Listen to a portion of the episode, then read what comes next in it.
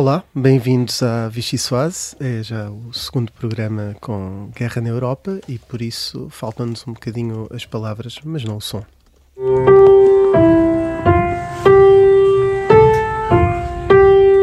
E no momento em que se fecharam as portas do comboio, a mulher e a filha, que passou a manhã a desenhar com jeans uh, no chão da estação do comboio, uh, fazia bonecos, uh, desenhava sol, desenhava os pais, juntos de mão dada com ela, e nesse momento em que as portas fecharam, o pai ficou do outro lado, ficou na plataforma com um saco preto na mão e eu, eu, falando com ele, ele disse: Pronto, agora é a minha vez de ir defender o meu país.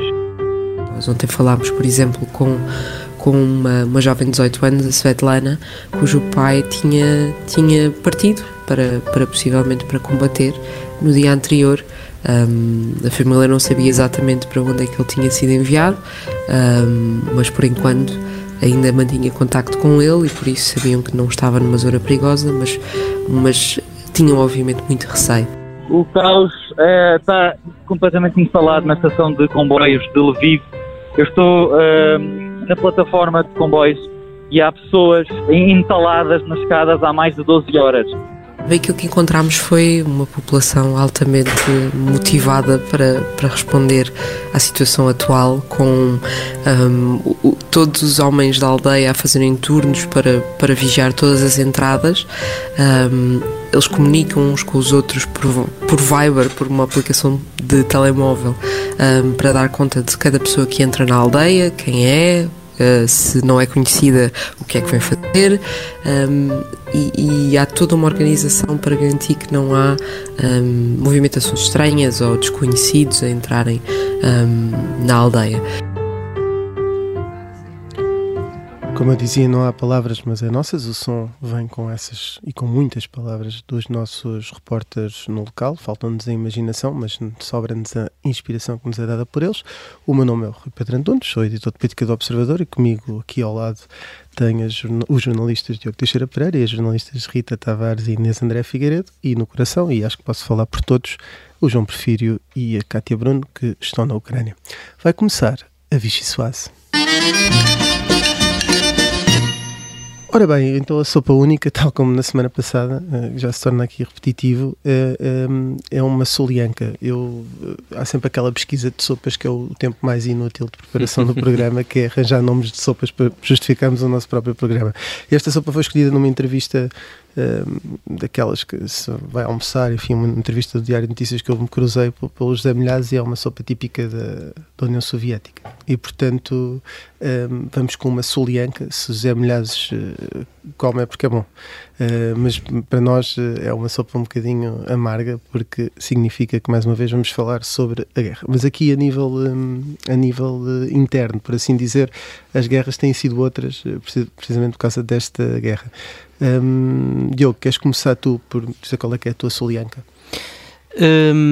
Eu acho que se calhar posso, posso começar por, por falar uh, no, no PCP, eh, tão, tão repetido como falar da guerra é falar do, do, do, PCP e da posição que o, que o PCP. Ah, nunca tinha ouvido uh, PCP, não. não estava, ainda não? Não ainda estava não? à espera disto. Ok, não. então se quiserem pegar nos vossos cadernos e tirar notas, porque a posição do, do PCP esta semana fez-me lembrar um, um filme que é um clássico, não é? Toda a gente já viu, mas que eu vi quando era, quando era miúdo e, hum, e, e agora estou-me a lembrar lembrar dele, que é o Goodbye Lenin, tem tudo a ver com isto. E o PCP parece aquela protagonista do Goodbye Lenin que a determinada altura, um, creio que ela começa já no Gosto filme. que tenhas visto que é onde eras miúdo porque o filme foi lançado quando eu estava na faculdade. Dá para perceber o gap geracional. Pensei que ias falar no, no... Eras miúdo, Rui Pedro. Sim, sim. Era. Não, eu também era, era miúdo, menor de idade, Éramos pelo menos. Goodbye Lenin, desculpa. Sim, e, e, e, eu creio que, que, o, que o filme começa com a, com a protagonista já em coma, não tenho a certeza, teve um acidente uh, e entra em, em coma. O que é que acontece no filme? Acontece que uh, a protagonista do, do filme uh, acorda já com o fim da União União Soviética, uh, e eu acho que o PCP uh, parece um bocadinho a protagonista desse filme, parece que esteve em coma e que acordou na semana passada e ainda não olhou pela janela, como a protagonista desse filme, não, não olhava porque não a deixavam. E a ainda família escondia-lhe uma publicidade do McDonald's. Exatamente, do McDonald's, ou do, do, Burger King, que era o patrocinador Exato. do filme. Um, e, e, e, o PCP parece que ainda não viu que já que Moscovo já tem outdoors do Burger King e do McDonald's, já tem Coca-Cola, já há parabólicas nas varandas dos, dos prédios e, portanto, uh, a Rússia já não é a União Soviética, não é? Já não é uh, uh, aquilo que, que, era. E, portanto, esta, esta posição do, do PCP, que seria incompreensível de todas as formas, é mais incompreensível quando não percebemos exatamente porque, é que, porque é que se mantém nesta, nesta altura.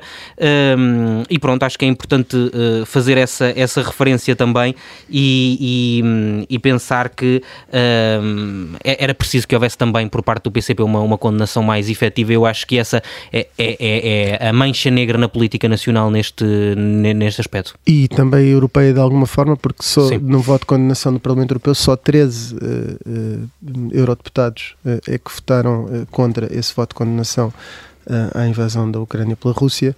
Um, e uh, dois deles foram os eurodeputados do PCP e, portanto, também essa postura a nível. Vamos ter aqui na, na segunda parte do Vice-Presidente do Parlamento Europeu, também podemos falar mais sobre isso. Rita, a tua Solianca, não sei se é assim que se pronuncia. Mas... Eu, eu vou entrar já aqui em despique com o Diogo. Vamos, embora. Não, não é, não é bem despique, porque de facto a, a, posição do PCP em toda esta matéria tem sido. A diferença aqui, Rita, é que tu já tinhas saído da faculdade quando saiu o Goodbye Lenin. Por acaso não sei, não, não tenho ideia do ano certo a que o Goodbye Lenin estreou. Um, mas já vou ver. Eu vou já pesquisar e já te digo. Podes ir falando e eu já te digo. Mas, 2003. Mas isso, mas isso 2003. 2003. Bom, uh, mas estava aqui, a, estava eu a dizer que de facto uh, é incompreensível a posição do PCP de não condenar a invasão uh, russa da Ucrânia.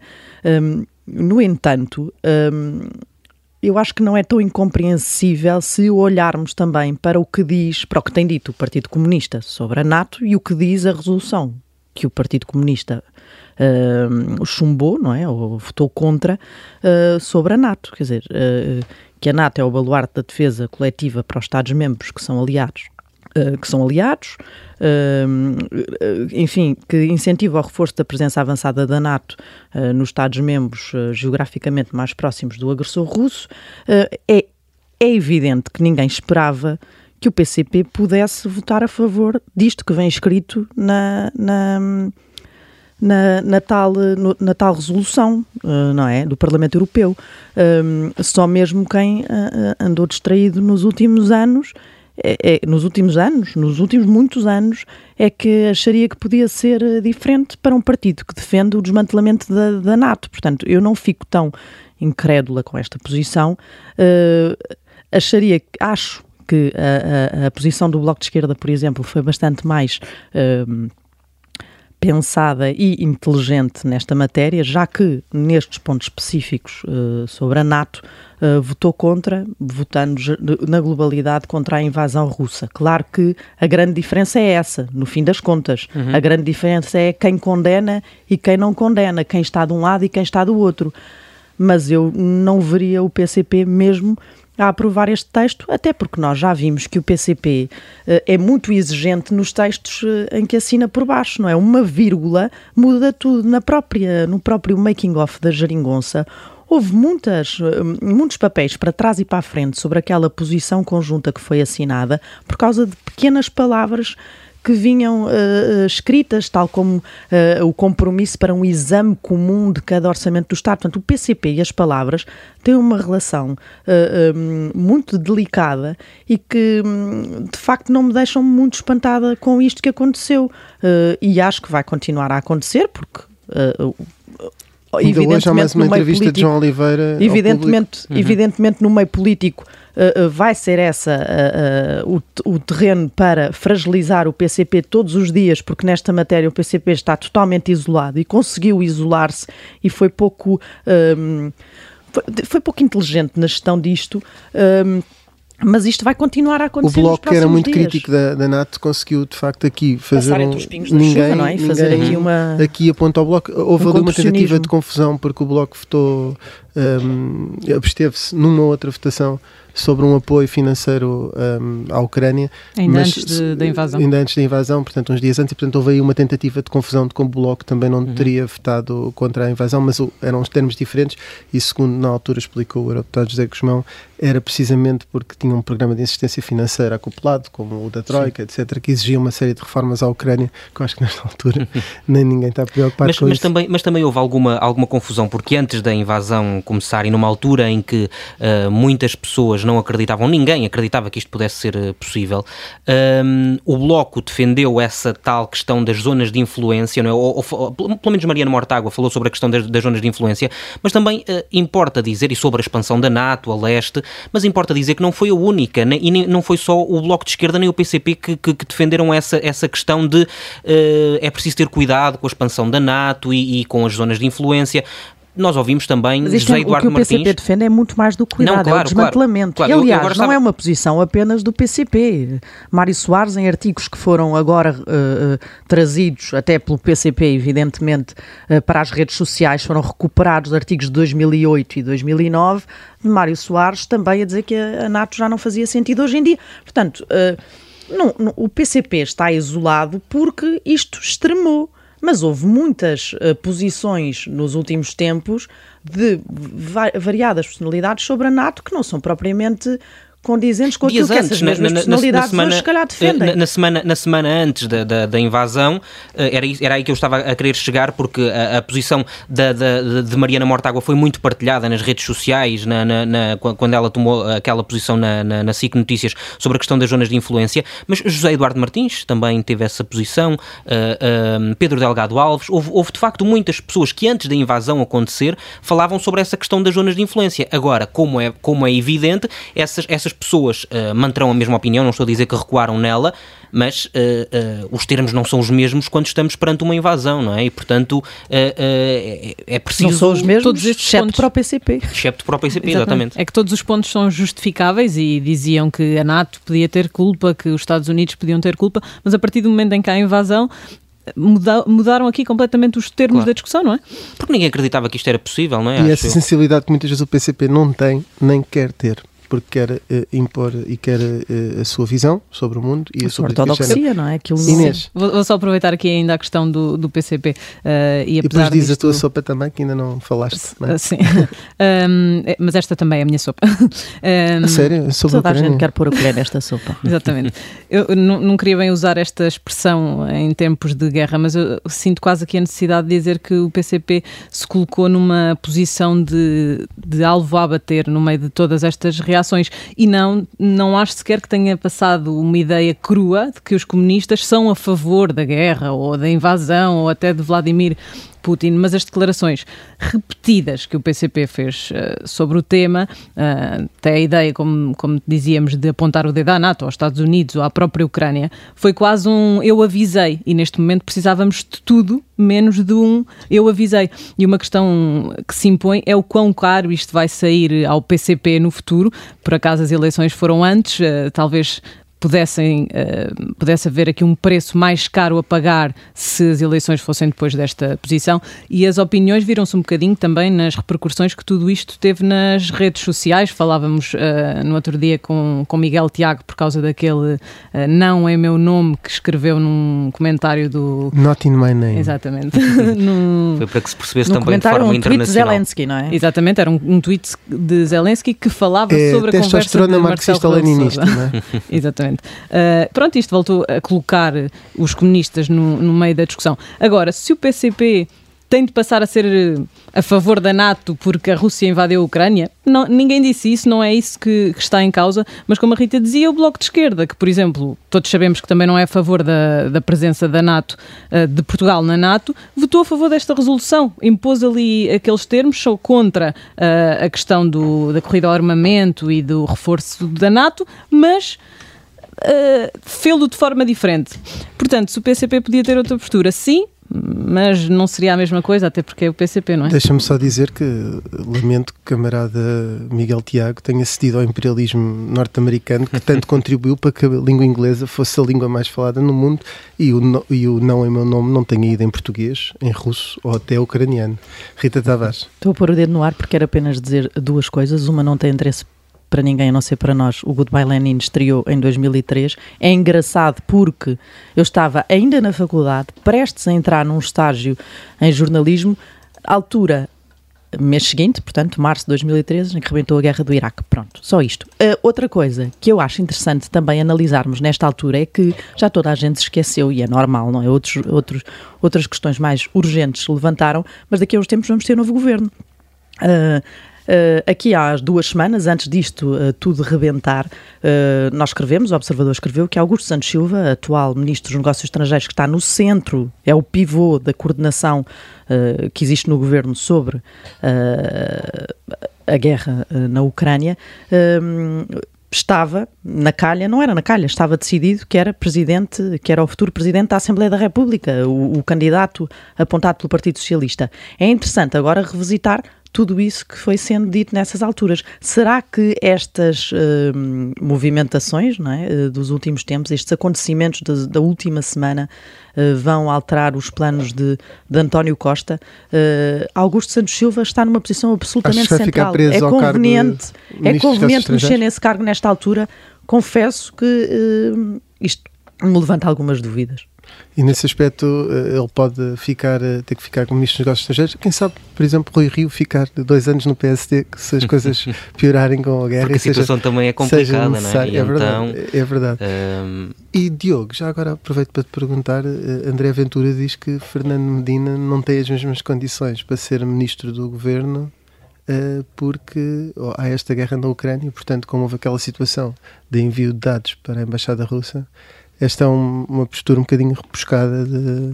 É, é, é, o aproveitamento político que ainda ninguém estava a fazer de forma muito evidente desde que, eh, desde que a guerra começou, uh, mas parece-me um bocadinho absurdo, acho que não, não, há, não há assim grandes comentários a fazer. Ele, uh, Eu digo que tu, em tempos foste um especialista de Chega, não é? foste deixando essa, essas coisas aqui para a Inês uh, e já não és tão especialista em Portanto, acho que a Inês é, é, é mais indicada oh, para Diogo, responder. Mas ainda ninguém tinha feito o aproveitamento político, mas se tivéssemos fazer uma aposta há uma semana, acho que toda a gente apostaria que André Ventura seria o primeiro Sim. a avançar com uma com qualquer coisa. Ele até aproveitou a questão da, da manifestação das juventudes para dizer que foi colocado de parte e que não teve convite e criou uma manifestação em cima de uma manifestação, levou um palco para, para falar sobre isto tudo, mas eh, em relação a Fernando, a Fernando Medina, uh, André Ventura fala numa leitura colaboracionista clara de Medina à Rússia, parece-me um bocadinho demasiado, uh, numa altura em que estamos perante uma guerra em que as coisas uh, não estão fáceis, uh, por isso vamos tentar perceber se Medina realmente vai para o governo, como está pensado, mas não me parece que seja vamos a opinião ver se António Costa quer colocar um agente do KGB uh, eh, no, no, governo. E quem e... sabe se Fernando Medina não pode ser um bom mediador? Connosco hoje temos Pedro Silva Pereira, eurodeputado e vice-presidente do Parlamento Europeu e também foi ministro da Presidência. Pedro Silva Pereira, não sei se nos está a ouvir. Estou a vê-los perfeitamente. Ok, muito, muito bem. Muito boa tarde e, e, obrigado por ter aceitado o nosso convite. No Parlamento Europeu, eh, do qual é vice-presidente, eh, aprovou, eh, o Parlamento Europeu aprovou a condenação da invasão da Ucrânia pela Rússia. Eh, temos que começar por este tema e, e, obviamente que será dominante. Houve eh, apenas 13 deputados que votaram contra esse voto de condenação. Um, envergonham, ou se calhar a palavra é muito forte, ou entristece-o que dois desses uh, deputados sejam portugueses e até ex-parceiros de coligação do seu partido, o PS? Bom, esta resolução é uh, uma resolução muito importante do Parlamento Europeu, aprovada por uma esmagadora maioria e construída com a contribuição dos principais grupos políticos do Parlamento Europeu, incluindo o grupo parlamentar a que pertence o Partido Comunista. E é de facto lamentável que o Partido Comunista se tenha colocado do lado errado da história e que tenha até votado contra esta uh, resolução. Um, é um erro uh, que eu acho que ficará a marcar como uma página negra a história longa do Partido Comunista. Uh, a verdade é que o Partido Comunista tem a legitimidade para ter a sua leitura sobre os antecedentes desta invasão, sobre as preocupações de segurança da Rússia em relação ao alargamento da NATO e até para discordar das sanções contra a Rússia e os oligarcas, as medidas de apoio militar à assistência heroica da Ucrânia. Uh, mas uh, a verdadeira raiz do problema que explica esta votação do Partido Comunista é que o Partido Comunista um, se recusa a condenar a agressão militar russa. Uh, e realmente tem-se falado muito do modo como o Partido Comunista votou na votação final, Uh, e eu chamo a atenção para o modo como o Partido Comunista votou na especialidade, porque havia nesta resolução três parágrafos uh, que eram os parágrafos iniciais do texto, começavam por condenar a agressão, por uh, apelar à Rússia para parar os ataques militares e retirar as suas tropas, e que denunciava esta invasão como uma um, violação do direito internacional. E a verdade é que os deputados do Partido Comunista não votaram estes três parágrafos. Uh, não votaram uh, a favor, não votaram contra, nem se absteram. Mas esta, esta posição do Partido. Não esta, lamentando uh, esta, como disse, utilizando a sua palavra, esta posição do Partido Comunista, assim surpreende-o eh, eh, porque o Partido, o Partido Socialista conhece esta, se calhar está até em melhores condições, tendo em conta que nos últimos, eh, em 2015 assinou posição, uma posição conjunta com o PCP para o apoiar uh, no Parlamento e de facto já nessa altura o PCP sublinhou esta divergência, uh, que foi entendida como o PS uma divergência que, que era aceitável, uh, tendo em conta que, que o objetivo que se colocava ali era o outro.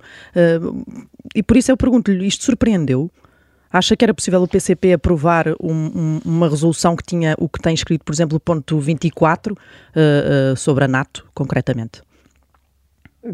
Vamos lá ver. Uh, uma coisa é como o Partido Comunista vota, a votação final desta resolução.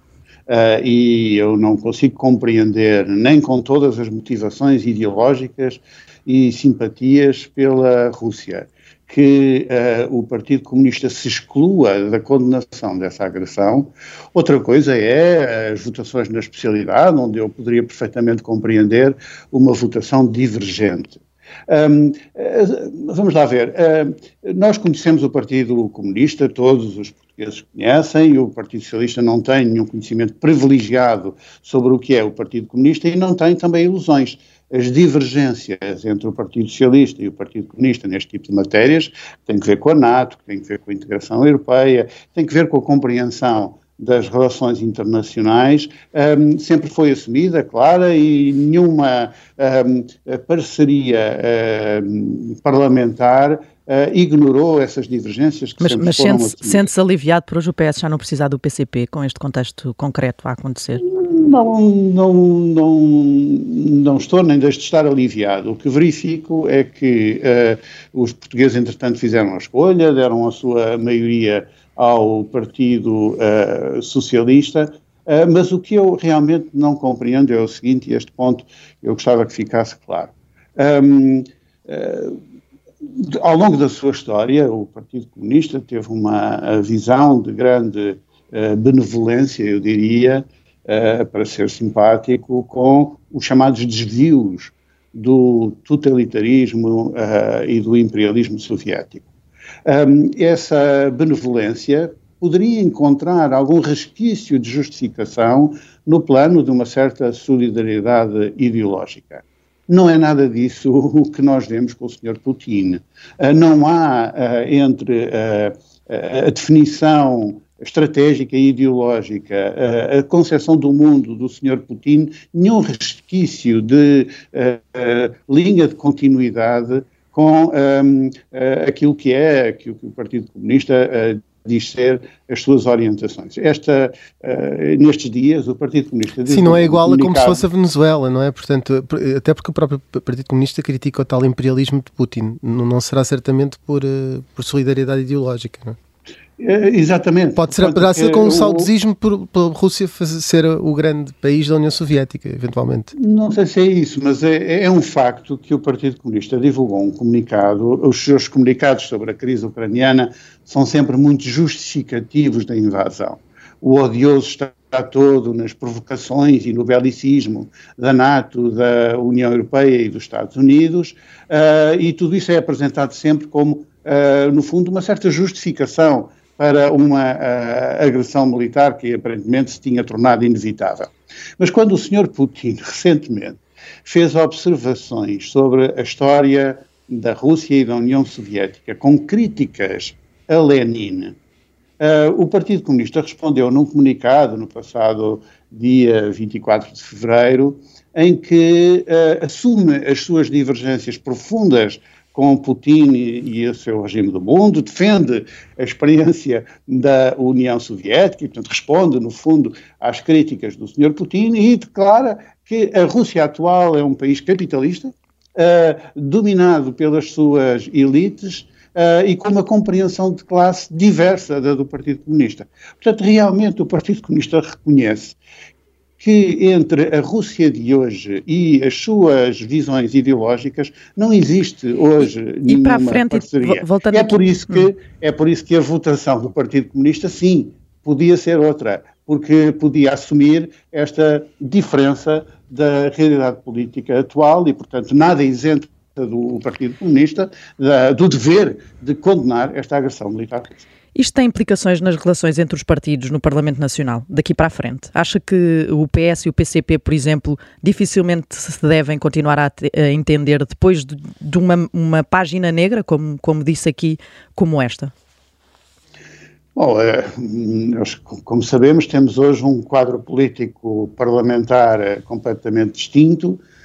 Um, eu creio que isto não muda a natureza das coisas uh, e o que é uh, essencialmente lamentável é que o Partido Comunista se mantenha uh, com esta sua obsessão uh, contra os Estados Unidos e as parcerias transatlânticas e que sobreponha essa sua aversão à, àquilo que parece ser uma mas, realidade. Mas isso Estamos a assistir a uma agressão brutal. Mas isso não foi calcionado de alguma maneira?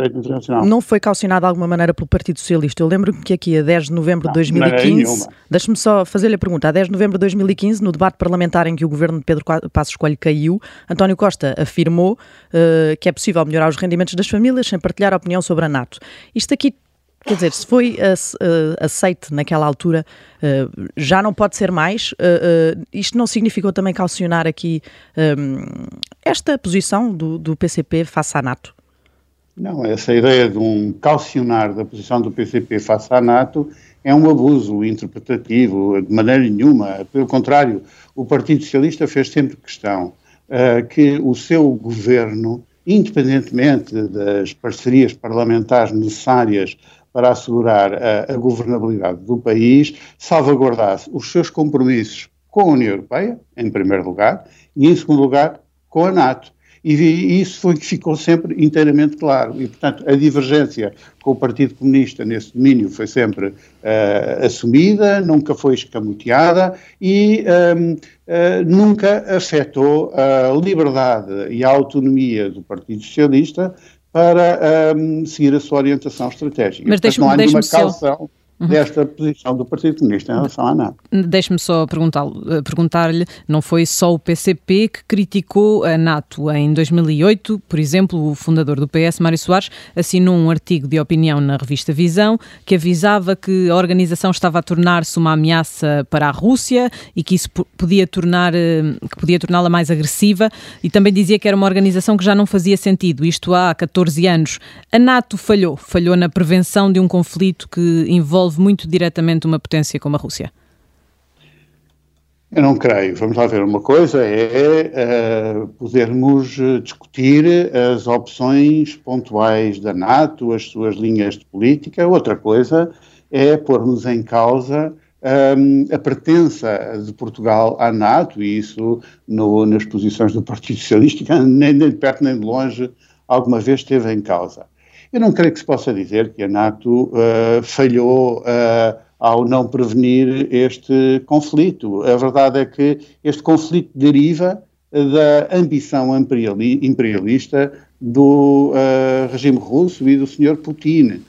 E, portanto, o que a NATO faz, e faz bem, é assegurar a integridade territorial dos países que pertencem à NATO e, portanto, pertencendo à NATO, beneficiam da proteção da legítima defesa coletiva que é permitida pelo artigo 5 isto é, em que o ataque a um é considerado como um ataque a todos. Isso, aliás, foi ainda bem recentemente reafirmado uma vez mais pelo presidente Joe Biden, e o acolhimento que fez de vários países do leste no, eh, na organização uh, NATO é apenas a consequência da opção legítima e democrática e soberana desses países. não governo, pode ser o, o Putin a, não pode ser o senhor Putin a ditar uh, quem é que pertence à NATO ou quem é que não pertence, quem é que pode pertencer à União Europeia, quem é que não pode. Uh, isso não funciona assim, por muito que o senhor Putin não lhe agrade essa ideia.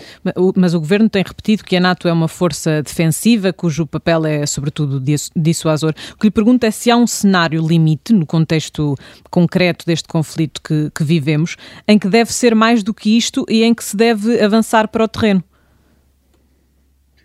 Bom, eu penso que uh, nós precisamos de agir com grande responsabilidade numa situação de enorme uh, gravidade e tensão uh, e que o que menos precisamos neste momento é de ligeireza.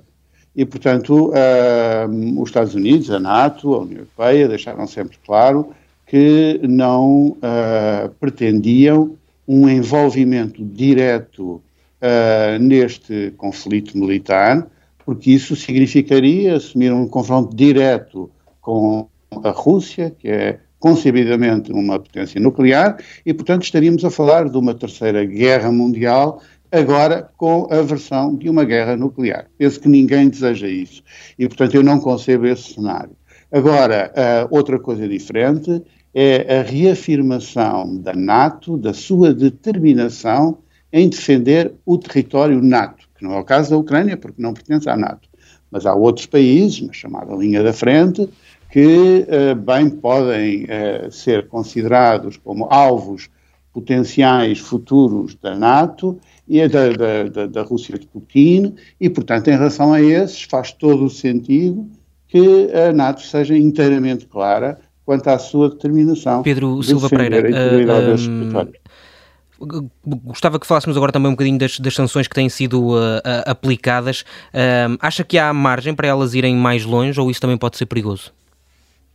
Não, eu penso que há margem para elas irem mais longe. Aliás, ainda hoje haverá uma reunião que eu espero que sirva para os parceiros da NATO e da União Europeia reafirmarem a sua unidade Uh, mas certamente não deixarão de discutir o aprofundamento, o alargamento das sanções. Uh, nós temos uh, potencial para evoluir nessas sanções, acompanhando também a gravidade da situação no terreno e, portanto, há mais oligarcas que podem ser abrangidos pelas sanções, há mais instituições financeiras que podem ser atingidas e, e esse pelas processo sanções. tem corrido bem? Esse processo tem corrido bem? O processo de, de, de eh, sancionar alguns uh, oligarcas, acha que, acha que está a correr como, como deve ser? Eu acho que nós estamos perante uma uh, panóplia de sanções poderosas e sem precedentes.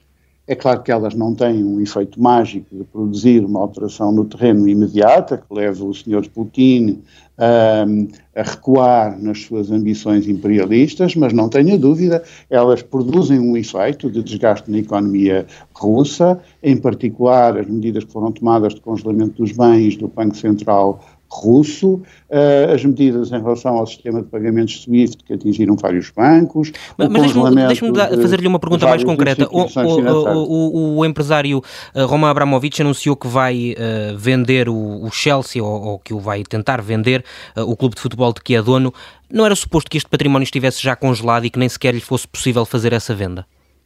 Neste caso em particular? Nós estamos, a, nós estamos a falar de património que se encontra fora da União Europeia e, portanto, no terreno do Reino Unido. E o Reino Unido decidirá as sanções que deve aplicar no seu território.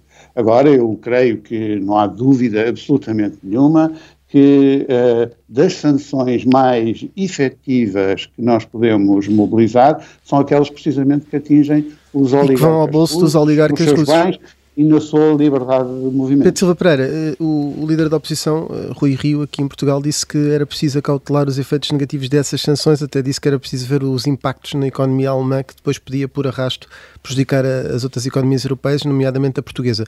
Concorda com esta prudência de Rui Rio? Bom, eu penso que a intervenção do Dr. Rui Rio nessa matéria em público foi infeliz porque não podia deixar de ser lida como um sinal que ele depois veio a corrigir em, em declarações posteriores de menor eh, solidariedade com o esforço de sanções que estava a ser uh, tomado pela União Europeia e coordenado pela comunidade internacional é evidente, e sempre foi dito pelos responsáveis europeus e por outros, que uh, estas sanções têm um efeito uh, sobre a economia russa, mas não deixam de ter um efeito também pela economia europeia. E essa ponderação, evidentemente, que foi feita, está a ser feita e continuará certamente a ser feita, até para uh, adotar medidas, medidas alternativas uh, e de salvaguarda dos setores que possam ser mais penalizados e alternativas em relação às questões estratégicas, em particular as que dizem respeito à autonomia energética da, da União Europeia. É um alerta que, francamente, não era necessário porque toda a gente está bem consciente que há um custo inerente a estas sanções. Agora, isso não é motivo para que não as tomemos, porque elas não é prioridade nesta altura. Sim. Elas são de, absolutamente indispensáveis, são uma inevitabilidade da nova ordem criada pelas ambições imperialistas do Sr. Putin. Deixe-me só aproveitar aqui para trazê-lo também um bocadinho para o plano nacional e para outro tema que, que enfim, que ficou uh, em pousio agora durante uns tempos, mas o país está há mais de um mês à espera de um novo governo. Há eleições a decorrer no Círculo da Europa, para quem vota por correspondência. Teme que esse episódio da contagem dos votos possa ter efeitos no resultado desse círculo, penalizando os dois maiores partidos? Francamente, não me parece que isso seja um cenário muito previsível. O que temo é que uh, a abstenção uh, venha uh, a aumentar, certamente aumentará em comparação com a muito significativa participação que tivemos na, na primeira tentativa de eleições nesse círculo, mas a minha preocupação maior é para a abstenção e não para uma redistribuição dos, um, dos votos uh, pelos e, partidos e entre, políticos desse círculo eleitoral. E, entretanto, sobre o novo governo, houve aqui uma comunicada esta semana do, de André Ventura, do Chega, que na quarta-feira vai dizendo que, tendo em conta a conjuntura internacional e, e o chamado Rússia Gate na Câmara de Lisboa, Fernando Medina não tinha condições para ser ministro no próximo governo. Concorda com esta ideia? Eu penso que não vale a pena estarmos aqui a perder muito tempo com as considerações do Dr. Ventura sobre a composição do próximo governo. Um dia o Dr. Ventura, uh, se tiver os votos para isso, decidirá o governo. Não é o caso, os portugueses não lhe deram isso, longe disso, deram sim ao Partido Socialista e a António Costa. E António Costa formará o seu governo e falou bem. Deram a António Costa uma maioria absoluta. Uh, uh, o que é que dessa outra maioria que já teve o Partido Socialista e, e, e em que esteve no no núcleo duro desse governo de 2005, uh, eh, o que é que dessa maioria o PS não deve repetir? que não deve repetir. Bom, as circunstâncias desta maioria são completamente diferentes daquelas que o partido uh, uh, encontrou. Se quer saber, eu creio que uh, nós precisamos de retomar muito mais a ambição reformista que marcou esse governo do PS, nas circunstâncias que agora a conjuntura política permite e os meios financeiros disponibilizados pela União Europeia permitem também, e uh, é isso, sobretudo, que espero do próximo governo do Partido Socialista. Muito bem. Não tenho dúvidas de que o Partido Socialista, com maioria absoluta, manterá o seu respeito pelas instituições democráticas, pelas instituições do Estado de Direito. Uh, isso faz parte da cultura do Partido Socialista. E, e pronto, espera então esse PS reformista, que percebo que, como foi no governo, nos governos de José Sócrates, um, mas uh, queria só, só para, isto é uma resposta quase de, de sim ou não, que uh, eh, um, vai cumprir o seu mandato de eurodeputado até ao fim, não sei se tem a ambição de um dia ser Presidente do Parlamento Europeu, já que já é Vice-Presidente, um, não, não está disponível para integrar este próximo governo? Esse, esses assuntos não são assuntos que eu trato com a Rádio Observador, desculpa. Mas, mas pronto, se quisesse aqui anunciar, nós também não, Está- não nos importaríamos. vontade, sim, É, vontade. Aqui a questão era só se se- seria tratar o, o, o- Obrigado e levar o mandato até Não, ao fim ou eu não. eu tenho um mandato para, ah, como deputado no Parlamento Europeu e faço tensões de cumprir. Muito bem, vamos agora avançar aqui na, na nossa refeição para o em que tem que escolher uma de duas opções. Se não escolher, vai ficar com fome. É algo muito rápido e, e vamos a isso então. Pedro Silva Pereira, quem é que levaria um concerto de Jorge Palma e para ouvir que, e para ouvir que música? Catarina Martins ou Jerónimo de Souza? Eu levaria Catarina Martins. E já agora que para música é que- música, a música Portugal, Portugal, certamente. Pedro Silva Pereira, vamos imaginar que o país eh, mudava e de repente tinha de escolher voltar a trabalhar com António Costa num governo ou voltar a ser assistente de Marcelo Rebelo de Sousa na universidade? Hum, eh, bom, certamente, muito mais provavelmente, voltar a, a dar aulas na Faculdade de Direito de Lisboa. Não tenho a ambição de eh, exercer funções governativas. E preferia ver o Sporting campeão europeu ou ser presidente do Parlamento Europeu? Bom, isso aí, essa pergunta é muito fácil, certamente, ver o Sporting campeão. Quem é que mais facilmente acompanharia a viola, que sabemos que toca? Pedro Nuno Santos ou Ana Cantarina Mendes? Bom, eu desconheço as, hum, os dotes artísticos de um e de outro, ah, mas eh, estaria bem com qualquer um deles, com certeza. Muito bem, só não respondeu uma, só ficou com fome nesta última. Curiosamente, uh, remetia para um eventual futuro do PS. Vamos então agora avançar uh, na nossa sobremesa, com que fechamos o programa. É a música que, que escolheu e que nos trouxe, a Cordilheira da Simone. Uh, quer explicar um pouco porque é que optou por esta música?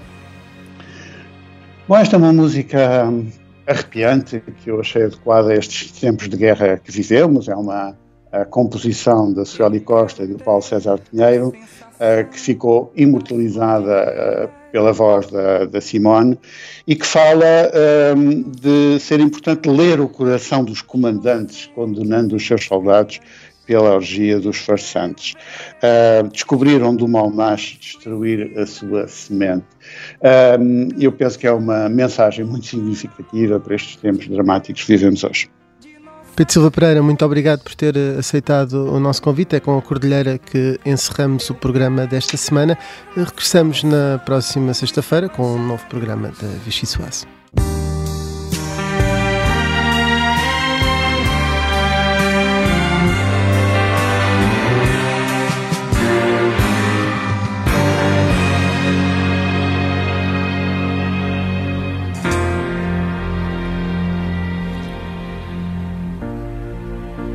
Eu quero ter a sensação das cordilheiras desabando sobre as flores inocentes e rasteiras. Eu quero ver a procissão dos suicidas caminhando para a morte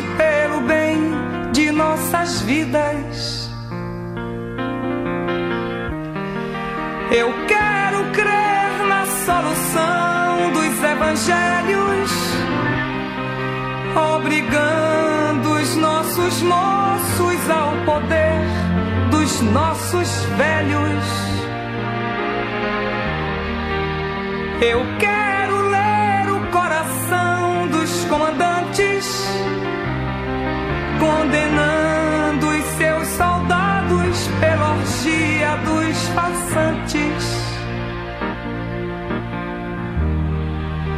Eu quero apenas ser cruel naturalmente e descobrir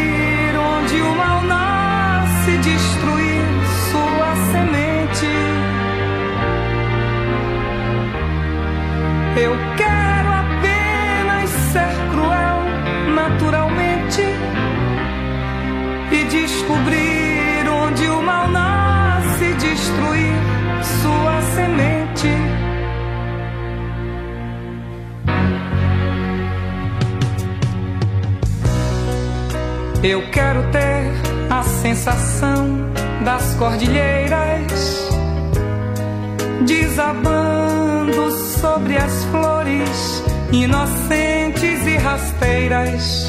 Eu quero ser da legião dos grandes mitos,